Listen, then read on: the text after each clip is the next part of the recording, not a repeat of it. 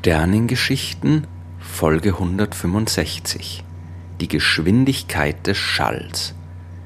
In der letzten Folge der Sternengeschichten habe ich von der Asteroseismologie erzählt und wie man dank dieser Disziplin die Ausbreitung von Schallwellen im Inneren von Sternen verstehen und dadurch enorm viel über diese Himmelskörper lernen kann. Aber damit das funktioniert, muss man zuerst den Schall selbst verstehen – und die Geschwindigkeit gehört dann natürlich zu den wichtigsten Eigenschaften. In Folge 163 der Sternengeschichten habe ich von den erfolglosen und erfolgreichen Versuchen der Messung der Lichtgeschwindigkeit erzählt. Beim Schall verlief die Sache ähnlich. Auch hier war es lange Zeit nicht möglich, exakt zu messen, mit welcher Geschwindigkeit sich Geräusche fortbewegen.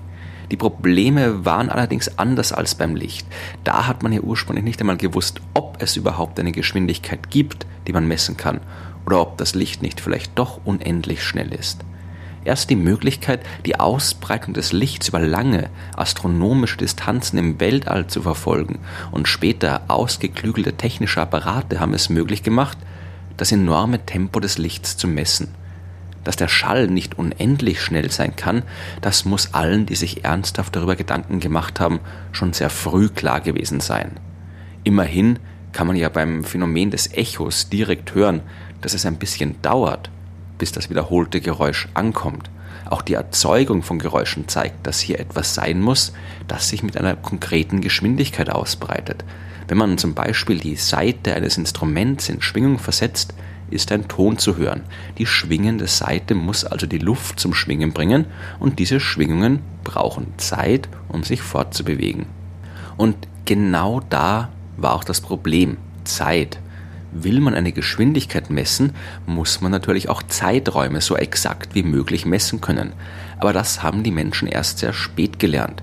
Lange Zeit waren Sonnenuhren, beziehungsweise einfach die Sonne selbst, völlig ausreichend für den Alltag. Wer es genauer wissen wollte, hat Kirchturmuhren genutzt. Aber Zeiträume auf die Sekunde genau zu bestimmen oder gar noch genauer, das war nicht nötig und auch nicht möglich. Erst als die Naturwissenschaft im 17. Jahrhundert ernsthaft betrieben worden ist, da war auch der Bedarf nach genaueren Uhren vorhanden. Die Wissenschaftler der damaligen Zeit haben sich mit jeder Menge Provisorien beholfen. Da waren Sand- oder Wasseruhren oder man hat den eigenen Pulsschlag als Taktgeber genutzt. Im 17. Jahrhundert hat man auch die ersten Pendeluhren gebaut, die einen deutlichen Fortschritt in Sachen Genauigkeit gebracht haben. Der erste, der einen halbwegs brauchbaren Wert für die Schallgeschwindigkeit bestimmt hatte, hatte sowas aber nicht zur Verfügung. Als Isaac Newton im Jahr 1686 im Kolonnadengang des Trinity College von Cambridge gestanden ist, da war sein Versuchsaufbau relativ simpel. Er ist am hinteren Ende des langen Ganges gestanden und hat in die Hände geklatscht. Der Schall musste eine Länge von 64 Metern zurücklegen, bevor er auf die Wand am anderen Ende getroffen ist. Die dort reflektierten Schallwellen, die hatten dann nochmal die gleiche Strecke vor sich, bis das Echo wieder bei Newton angekommen war. Die gesamte Strecke von 128 Metern, die konnte Newton leicht messen. Jetzt musste er eigentlich nur noch bestimmen, wie lange es dauert, bis er nach dem Klatschen das Echo des Geräuschs gehört hat. Heute wäre das kein großes Problem, man braucht nur eine gute Stoppuhr oder am besten ein Aufzeichnungsgerät und beides findet man mittlerweile auf jedem Smartphone und dann kann man den Zeitraum und auch die Geschwindigkeit des Schalls bestimmen. Newton aber hat ein Pendel benutzt. Ein Pendel, keine Pendeluhr, aber das reicht im Prinzip auch. Es war damals schon bekannt, dass die Schwingungsdauer eines Pendels von seiner Länge abhängt. Je länger das Pendel, desto länger braucht es, um einmal hin und her zu schwingen.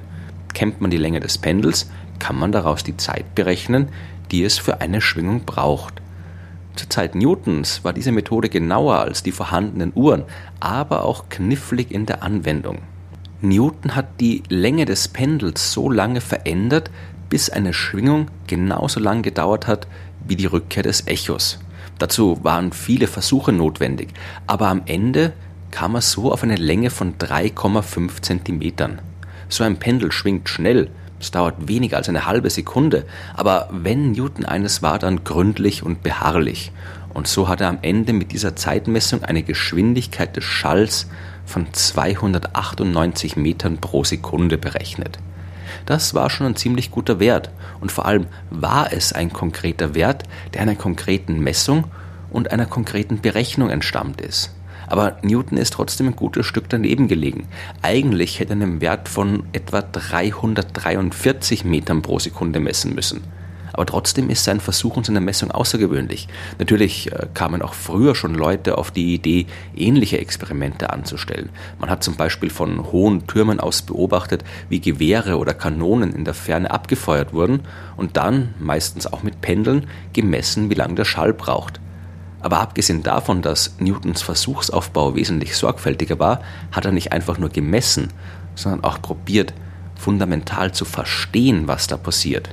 In seinem monumentalen und revolutionären Werk Principia Mathematica hat er viel mehr erklärt als nur die Gravitationskraft, obwohl das schon völlig ausgereicht hätte, um zu Recht so berühmt zu werden, wie es geworden ist. Neben vielen anderen Erkenntnissen hat das Buch eine Formel enthalten, mit der Newton die Ausbreitung des Schalls in verschiedenen Medien, also fest, flüssig oder gasförmig, berechnen konnte. Die Geschwindigkeit laut dieser Formel entspricht der Wurzel aus dem Verhältnis von Druck zur Dichte des Mediums, in dem sich der Schall bewegt. Wie gesagt, es war eine bemerkenswerte Arbeit, es war eine Theorie zur Ausbreitung des Schalls und nicht einfach nur irgendeine Messung. Aber es war auch nicht ganz richtig. Newton hat einen Fehler gemacht, der erst ein bisschen später vom französischen Mathematiker Pierre-Simon de Laplace korrigiert worden ist. Denn Newton hat übersehen, dass nicht nur der Druck und die Dichte bestimmen, wie schnell sich der Schall fortbewegt, sondern auch die Temperatur eines Mediums. Darum war der von ihm errechnete Wert ein bisschen zu klein. Laplace hat die Formel korrigiert und die neue Gleichung zur Berechnung der Schallgeschwindigkeit heißt heute deswegen auch Newton-Laplace-Gleichung. Und sie zeigt, warum die Schallgeschwindigkeit so eine wichtige Größe ist. Vor allem in der Naturwissenschaft, da die Geschwindigkeit von der Dichte, dem Druck und der Temperatur abhängt und genau genommen noch von einigen anderen Parametern, kann man all diese Werte auch durch eine Messung der Schallgeschwindigkeit bestimmen. Und genau das macht den Schall auch so wertvoll für die Astronomie. Wenn sich die Schallwellen im heißen Plasma der Sterne ausbreiten und wir ihre Geschwindigkeit dank der Asteroseismologie bestimmen können, können wir damit auch all die Eigenschaften des Materials im Inneren der Sterne berechnen, die wir nicht direkt beobachten können, aber wissen wollen und müssen, wenn wir sie verstehen wollen. Vor mehr als 300 Jahren hat Isaac Newton in Cambridge in die Hände geklatscht. Und heute können wir hören, wie Sterne funktionieren.